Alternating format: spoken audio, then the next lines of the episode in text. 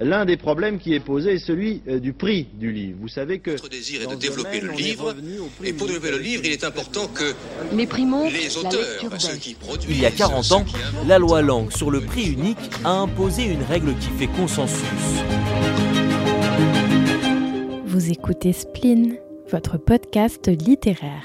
Au micro, Louella Boulan et Hugo Insevic. Il y a 50 ans, le marché du livre était bien différent de celui que l'on connaît aujourd'hui. C'était clairement l'anarchie. Et pour cause à l'époque, aucune loi n'encadre réellement encore la vente des livres. Les grandes enseignes et les librairies se livrent alors une course à celui qui vendra son livre le moins cher. Une course perdue d'avance par les librairies indépendantes qui ne peuvent bien évidemment pas suivre les rabais gigantesques proposés par les grandes enseignes. Au même moment, il y a les élections présidentielles de 1981 qui approchent à grands pas on a le candidat socialiste François Mitterrand qui dévoile son programme via une liste de 100 points. L'un d'eux, et en l'occurrence le dernier, vise à encadrer le marché du livre pour sauver cette chaîne du livre. Une fois élu, il confie cette importante mission à son ministre de la Culture, Jack Lang. Jack Lang a une idée. Il veut instaurer un prix unique fixé par les éditeurs. Et désormais, qu'on aille acheter son livre à la FNAC, au supermarché ou chez le bouquiniste du coin, le prix du livre lui restera le même. Cette nouvelle loi encadre le marché du livre et vise à protéger les librairies indépendantes, les éditeurs et surtout les auteurs. C'est la fameuse exception culturelle française. Parmi ceux qui sont restés dans le régime dit du prix libre, on retrouve évidemment la Grande-Bretagne. Et outre-Manche, la grande distribution s'en sort beaucoup mieux que les petites librairies. Ils se permettent de tirer leur prix vers le bas parce qu'ils font des bénéfices ailleurs. Et à titre comparatif, on a trouvé quelques chiffres. La Booksellers Association recensait un peu moins de 1000 librairies indépendantes en 2020 sur le sol britannique, contre, tenez-vous bien, trois fois plus avec 3500 librairies indépendantes en France, selon le syndicat des libraires qui en fait, tenez-vous bien, un des réseaux les plus denses du monde. Mais après 40 ans d'existence, qu'en est-il du prix unique en France métropolitaine et dans les territoires d'outre-mer? Une des nombreuses questions que l'on peut se poser, c'est d'abord celle de la liberté. Parce qu'il faut se rappeler qu'avant que la loi Langue ne soit promulguée, les vendeurs disposaient d'un prix dit conseillé, mais qu'en soi, juste après, ils en faisaient plus ou moins ce qu'ils voulaient. C'est donc plutôt logiquement que cette loi a été mal reçue par certains acteurs du monde du livre, qui se sentaient privés de leur liberté. Et de fait, euh, il y avait de grands enjeux économiques pour eux, et parmi ceux qui bradaient les prix, on retrouve la FNAC, qui a affirmé avoir perdu près de 8% de ses lecteurs pendant l'année qui a suivi. Quand euh, notre confrère Les Nouvelles Littéraires euh, publie un, grand portage sur ce sujet et qu'il titre Le prix du livre n'est plus libre, vive la liberté du livre, en quoi le livre est-il plus libre aujourd'hui, euh, Jacques Lang? Oui, je viens de vous l'expliquer à l'instant. non, mais dans sa, création, là, je parle. Oui, oui, j'entends bien. Plan économique. La, liberté, c'est quoi? Ça, veut dire avoir plus de chances, plus de possibilités, avoir à sa disposition le moyen de se faire écouter, entendre, imprimer, distribuer. Si nous avions laissé la situation en l'état, dans quelques années, vous auriez eu d'un côté deux ou trois groupes puissants qui auraient naturellement, euh, voulant euh, gagner beaucoup d'argent, euh, orienté l'édition vers les succès les plus faciles, au détriment de la littérature nouvelle, au détriment des ouvrages difficiles. Mais dans l'extrait qu'on vient d'entendre, là, on a Jack Lang qui nous parle de liberté alors que justement il impose une loi. Mais la vraie liberté, est-ce que ça serait pas justement l'absence de normes, l'absence de loi Alors ça, Hugo, euh, tu regarderas dans un bon bouquin de philo et on en discutera tous les deux autour d'une tasse de thé. ça après l'épisode alors. Euh, Jack Lang, lui, son souhait, c'est de protéger la création littéraire. Et grâce au prix unique, il protège et favorise la chaîne du livre et donc forcément les auteurs. Il leur assure un revenu et une diffusion.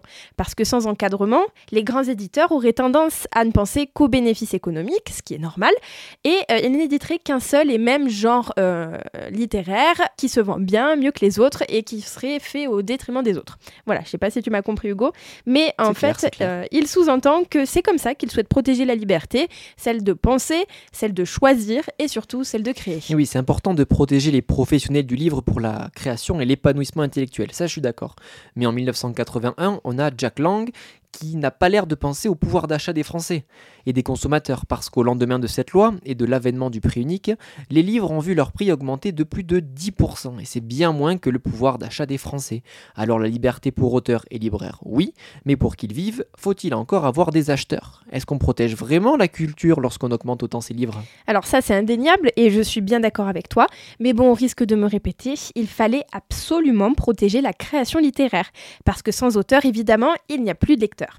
Et ça, on peut dire que ça a plutôt bien marché, puisque depuis, il y a même trop d'auteurs et on a tendance à se diriger vers une surproduction littéraire. Mais bon, ça c'est un autre sujet qu'on ne manquera pas de traiter.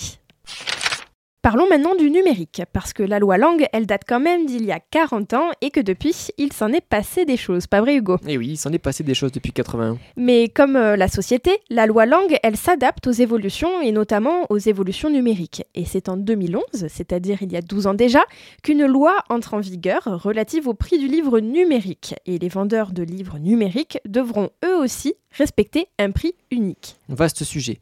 Mais pour moi, le grand bouleversement de ces dernières années en matière de vente de livres, c'est bien sûr l'apparition et le développement de la vente en ligne. Désormais, les consommateurs achètent autant, voire plus leurs livres sur Internet qu'en librairie. Attention, ici, il faut bien comprendre que les consommateurs qui achètent en ligne le font aussi et surtout sur le site des librairies indépendantes. Et oui, aujourd'hui, environ 500 librairies sont présentes sur Internet.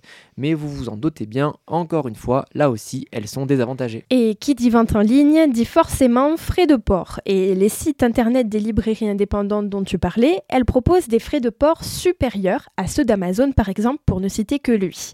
Et pour contourner une loi qui oblige à faire des frais de port, le géant américain a décidé d'imposer à l'acheteur des frais de port, tiens-toi bien Hugo, de 1 centime, ce qui est dérisoire. hein, oui. Euh, une grande hypocrisie et surtout un coup de massue derrière la tête des librairies indépendantes parce que aujourd'hui on est à l'heure d'une société qui se tourne vers la facilité et l'instantanéité et donc les consommateurs n'ont qu'à choisir leur livre depuis leur canapé, valider leur panier, payer un centime de frais de port et attendre sagement deux jours que ça arrive dans leur boîte aux lettres. Donc ça pose quelques questions parce que pour un prix identique, euh, on a le déplacement en moins. Vous l'avez compris, la France cherche à préserver les commerces indépendants du grand méchant que représente Amazon. C'est ainsi qu'est née la loi Darcos. Depuis le 7 octobre 2023, lorsque vous commandez un livre en ligne, vous payez 3 euros de frais de port supplémentaires si vous achetez pour moins de 35 euros. Pour faire court, si vous commandez le dernier le maître sur Amazon, vous le paierez 3 euros plus cher, et non 1 centime comme avant. Ça c'est fait pour préserver l'achat en librairie et le commerce de proximité. Mais ça pourrait bien avoir l'effet inverse. Et oui, la plupart des commandes en ligne se soldaient par un passage en magasin. Le client commandait sur internet et passait la chercher en boutique. Un passage en caisse supplémentaire au détour de quelques œillades en librairie. Et vous savez euh, que nous, euh, les fans de littérature, on s'autorise souvent un petit livre en plus euh, quand on va en librairie. Et bien désormais, ça n'existera plus.